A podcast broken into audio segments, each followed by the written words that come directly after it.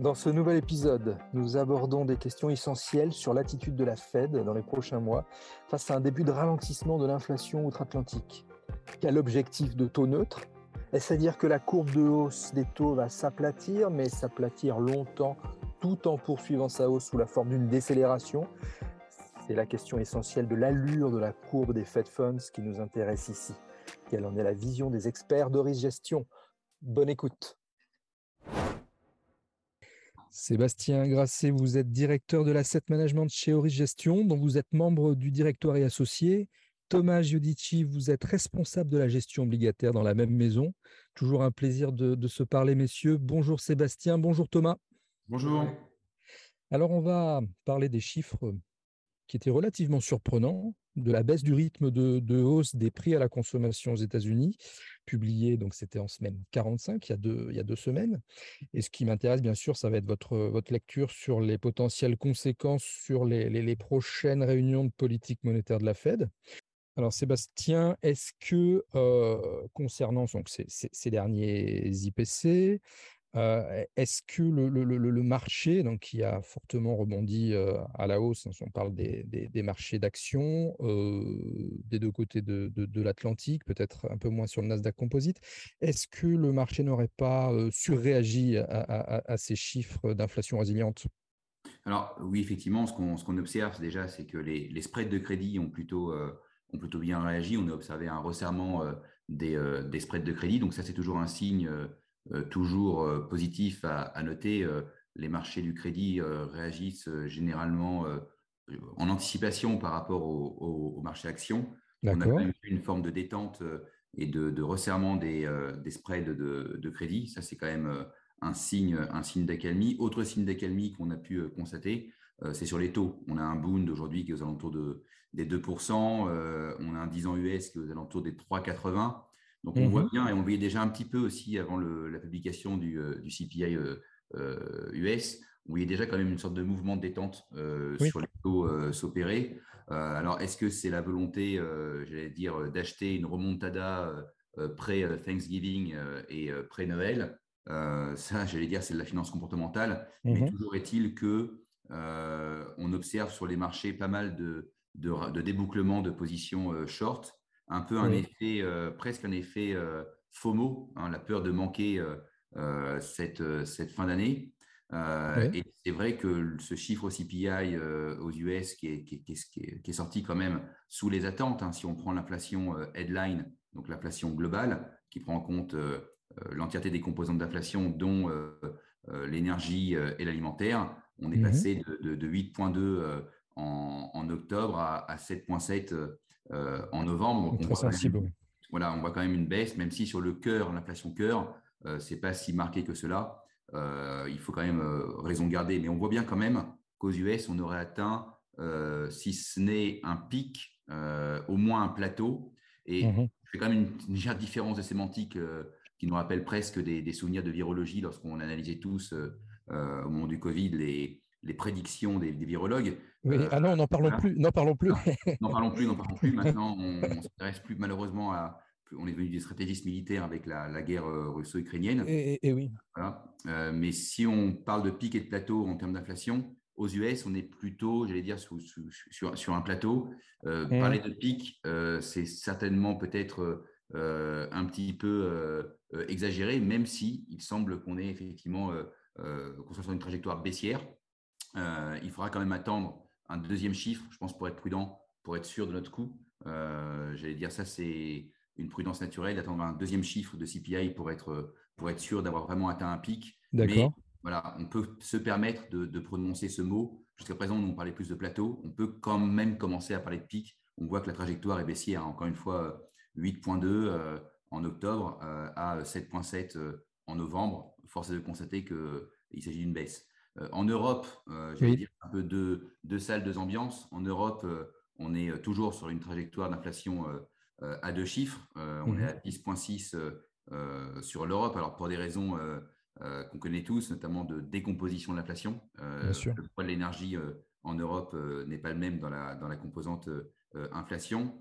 Et si on essaie de se projeter un petit peu dans, dans, le futur sans faire de la voyance, si on regarde ce qu'on appelle les break-even d'inflation, donc les anticipations par le marché, on voit qu'à deux ans et à dix ans, le marché, j'allais dire, achète un atterrissage en termes d'inflation aux alentours des 2,50% aux, aux États-Unis, donc proche mhm.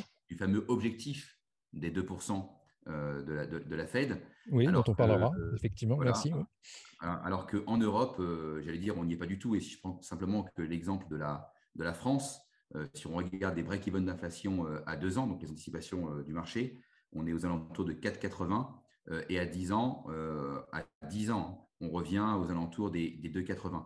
Donc c'est vrai que c'est vraiment deux salles, deux ambiances entre, entre l'Europe et, les États-Unis. C'est pour moi un, départ, une distinction fondamentale qu'il faut le faire entre le vieux continent et, les États-Unis en matière de politique monétaire, mais aussi, mais aussi du coup d'inflation.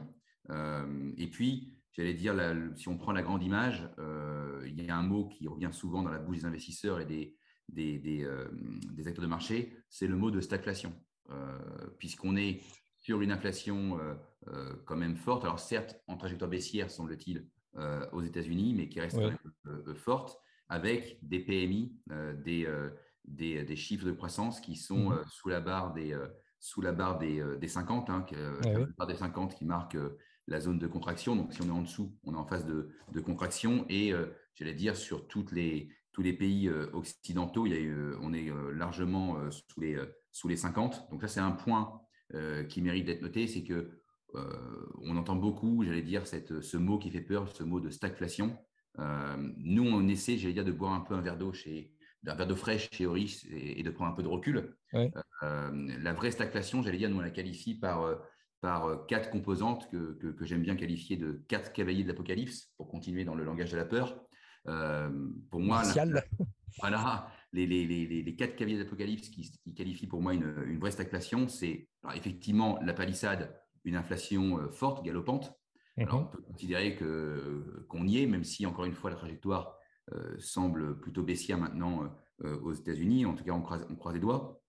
une croissance atone, je pense qu'on peut dire que euh, c'est largement le cas. Euh, de toute façon, le meilleur remède à l'inflation, ça reste la récession. Hein. C'est dur à dire, mais, mais c'est une réalité.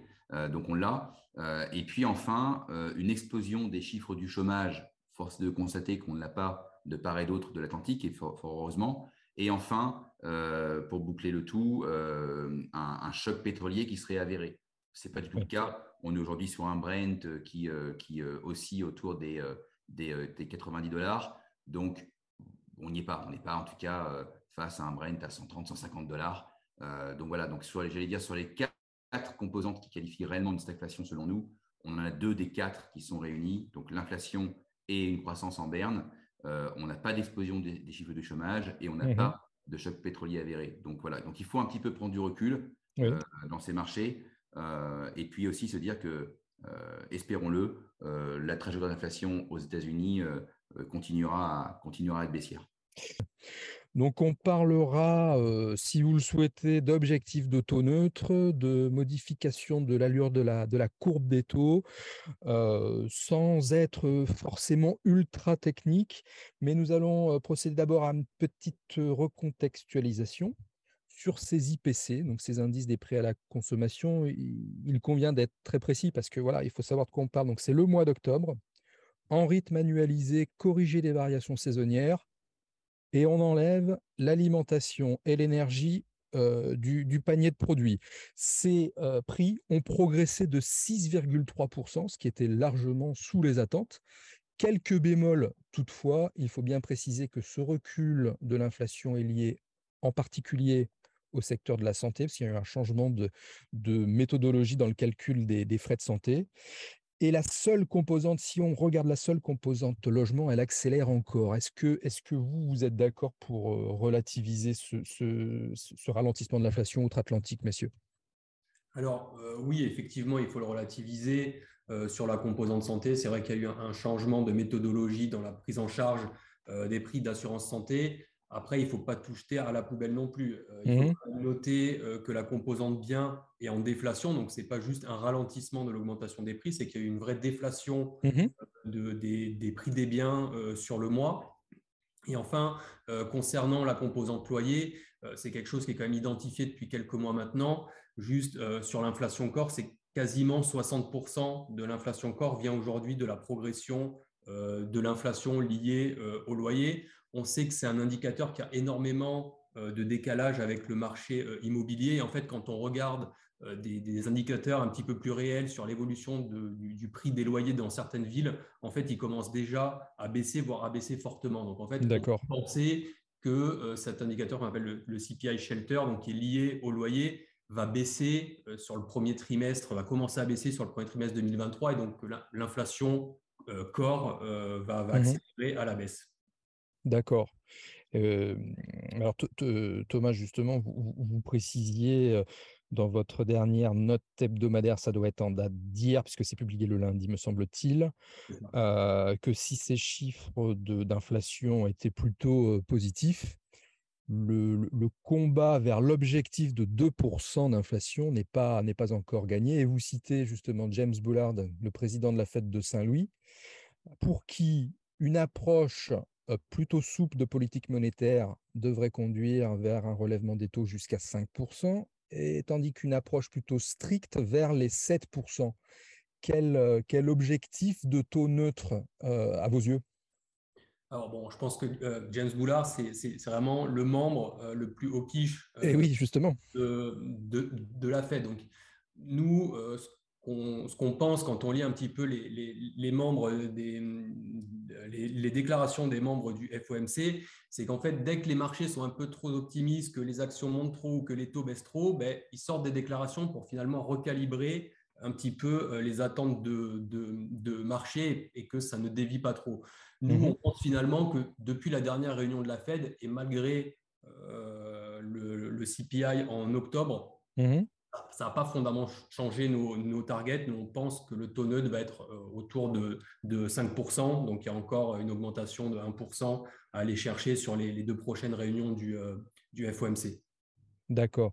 Donc, on va bien, préciser hein, pour tous nos auditeurs.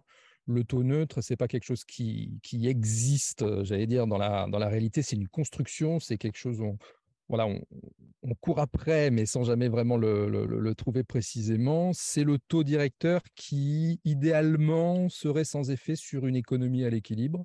C'est-à-dire, c'est le taux qui permettrait à la Fed d'atteindre ses objectifs, à la fois de plein emploi et d'inflation à, 2%. Si on est en dessous, c'est pas assez pour euh, refroidir la machine économique. Et si c'est au-dessus, c'est beaucoup trop et c'est contre-productif. Voilà, c'est pour, pour bien préciser le, le, mécanisme. Vous me confirmez? C'est exactement ça, oui. D'accord. Là, on a euh, une communication euh, récente hein, de, différents membres de, de, la Fed, c'est plutôt, plutôt intéressant, qui semble, on va dire, matcher avec un scénario de hausse plus lente des taux, mais finalement avec un, un taux terminal, donc le point, le point d'arrivée, peut-être un peu plus élevé. Est-ce que c'est votre vision également? Parce que c'est, un peu ça la grande question qu'on se pose, c'est l'allure de la courbe de hausse des, Fed Funds. Est-ce qu'elle va s'aplatir, mais monter, monter, monter, monter tout doucement? Nous, comme j'ai dit, notre scénario, il n'a pas fondamentalement changé avec la publication des derniers chiffres d'inflation. Je trouve que la dernière réunion du FOMC a été plutôt claire, c'est-à-dire que le rythme des taux de hausse des taux euh, va diminuer. Euh, sur les, dernières réunions, on était à, des hausses de, 0,75. Mhm. Là, on va probablement passer à des hausses de 0,50, voire 0,25. oui. Je pense que le taux neutre à atteindre est aux alentours de 5%, 5, 5,50. Alors ça, c'est à déterminer. Ça dépendra aussi de la rapidité où l'inflation baisse. D'accord. J'ai envie de dire ça, maintenant, c'est un petit peu une question passée. Euh, ce qui va être vraiment déterminant pour, euh, pour 2023, c'est pendant combien de temps est-ce qu'on va rester à ce taux neutre? Ça, voilà, aujourd'hui, on n'a pas encore euh, la réponse. les intervenants de marché considèrent que la Fed va rebaisser ses taux dès 2023. Mmh bah, nous, on peut penser que ça va prendre un petit peu plus de temps et que finalement, voilà, le combat contre l'inflation va être un petit peu plus long et que pour faire revenir l'inflation vers cette cible des, des 2%, on pourrait rester à ce taux neutre beaucoup plus longtemps que prévu. Merci beaucoup, messieurs, pour tous ces éléments de réflexion particulièrement intéressants sur la politique monétaire, les taux et l'inflation. Sébastien Grasset, je rappelle que vous êtes directeur de l'asset management chez Eurus Gestion, dont vous êtes membre du directoire associé. Thomas Giudici, merci également. Vous êtes responsable de la gestion obligataire dans la même société de gestion.